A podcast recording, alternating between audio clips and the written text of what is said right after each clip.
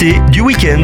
Christine Derville est secrétaire générale de l'Arcom Lyon depuis presque 30 ans, tout en étant professeure vacataire à l'Institut de la communication et des médias dans la métropole de Grenoble. Bonjour. Bonjour. Résultat de la fusion du CSA et Adopi, l'Arcom se définit comme l'autorité de régulation de la communication audiovisuelle et numérique.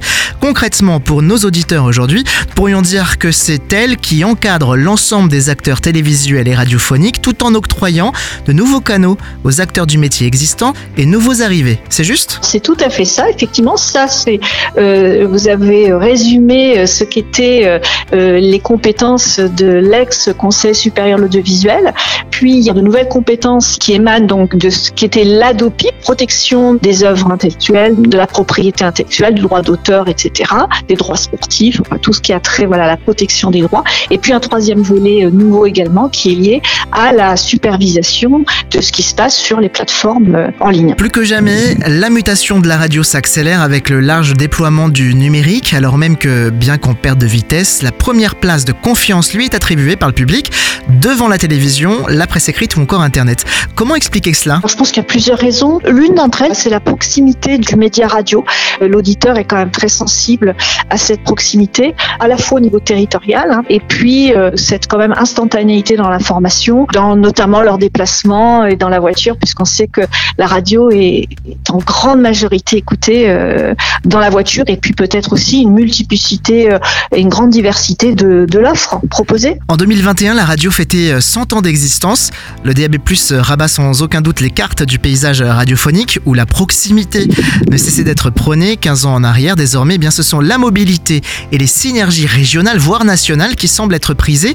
Euh, À quoi pourrait ressembler la radio de demain? Alors difficile à dire parce qu'il faudrait dater euh, demain dé- dé- déjà, mais bon, on peut penser que, en tout cas, dans un futur euh, proche, effectivement, on aura des radios diffusant en mode numérique via la norme d'A+, et puis effectivement les radios FM, sachant que voilà les, nouveaux postes radio permettent à l'auditeur sur une zone de diffusion